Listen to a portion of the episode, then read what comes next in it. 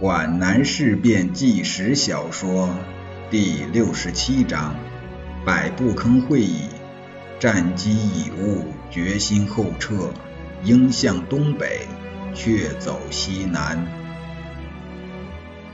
决心打吧！主战派周贵生高叫了一声：“没有必死的决心，哪能取得胜利？关键就在决心。”他带有几分肝火。决心不是莽撞，周子坤说：“两利相权从其重，两害相权从其轻，要因形用权。”可是时间不允许。张正坤的感情也冲动起来，犹豫不决，必然贻误战机。在利弊相等的情况下，我主张打。会议又出现了转机，但在项英看来，这是一种逆转。同志们。讨论问题不能感情冲动。项英的感情首先冲动起来，他愤然地站了起来，疾言厉色：“要注意党性呢！你们说话是要负责任的，不只是对部队负责，对个人负责，还要对党负责嘛！拥护什么，反对什么，都反映着党性问题。”这一瓢冷水把沸腾起来打星坛的情绪又浇了下去。凡是会吸烟的人都懊丧地埋下头去，一支接一支的吸烟。屋里笼罩着一种极为严重的气氛。向英也许发现了自己的冲动，懊恼地缓缓地坐了下去。林志超实在受不住了，这是什么逻辑？打不打星坛，这是一个战术决策，怎么会成了对部队有无感情的问题？怎么会成了党性强弱的问题？怎么成了拥护谁反对谁的问题？你拥护打星坛的意见吗？那就是拥护叶挺，拥护叶挺就是反对我项英，反对我项英就是反对党。他不敢看叶挺的脸，但他甘冒党性不纯的风险，跳了起来，连声调都变了。这里面根本不存在党性的问题，为什么老考虑打星坛的代价，而不去想一想后撤的危险？当然，打星坛受损失是眼前的事，容易看到；后撤的恶果是将来的事，不容易看到。可是，我们应该有这个预见。敌人六个师前后左右包围着我们，我们向后收缩，正好让敌人收紧包围圈，顾小利失大局。林志超看见军长猛然抬起头来，侧身向他投来感激的目光。项英也侧转身体，愠怒地注视着这个胆大妄为的科长。林志超不愿看到项英的脸色，没有把话说完，就猛然蹲下去了。真理毕竟是有力量的，这几句话又把濒死的会议救活了。周贵生补充了林志超未说明的细则。这种拉锯式的讨论进行到八点五十分，已经五个多小时了。权力听不到真理的呼声，项英决心讨论出一个符合自己意愿的方案来。对他而言，这不仅关系到他的威信，也关系到党的利益，关系到千百个革命者的生死。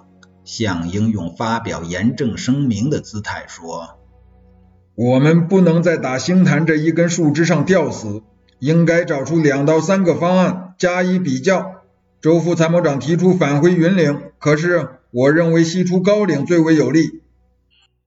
眼看又要转末，叶挺忍不住了。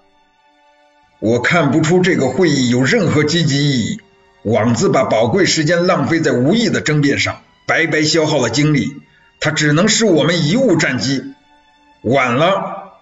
叶挺看看手表，就是现在决心打星坛也已经晚了。我们在这里磨蹭了将近六个小时，战场上瞬息万变，敌人被打垮的部队已经得到了新的补充，被摧毁的工事也重新构筑好了，我们却在这里慢条斯理的集思广益，胡扯，一个烂麻团让几十只手来撕，只能越扯越乱。叶挺勃然大怒，积压在胸中的恼恨火山似的爆发了，会场一片震惊。屋外等待消息的人都涌向门口。他们听到叶挺在高叫：“向英同志，一句话，你不想打，只想溜。哼，当溜不出去的时候，再想打也就晚了。”叶挺谁也不看一眼，向后一退，撞倒了座椅，愤然地离开了会场。郑东升冲进来，急忙拎起落在地上的大衣，追到茅屋外面。他看见叶挺仰天长叹，眼里闪动着泪光。历史将要责罚我们的，我们这些历史的罪人。会场上一片压抑的沉寂。向英一脸苦笑，从圆形香烟罐里抽出一支香烟，点燃后吸了几口，一阵难堪的窘困慢慢过去了。他的语气已经缓和下来。军长的脾气嘛，急了些，我想大家也不会计较的。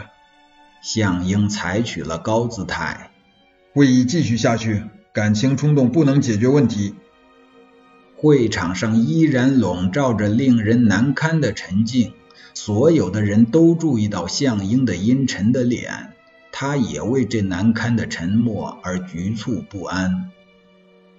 周子坤以平静而又老成持重的暗哑的声音打破了凝固的沉寂。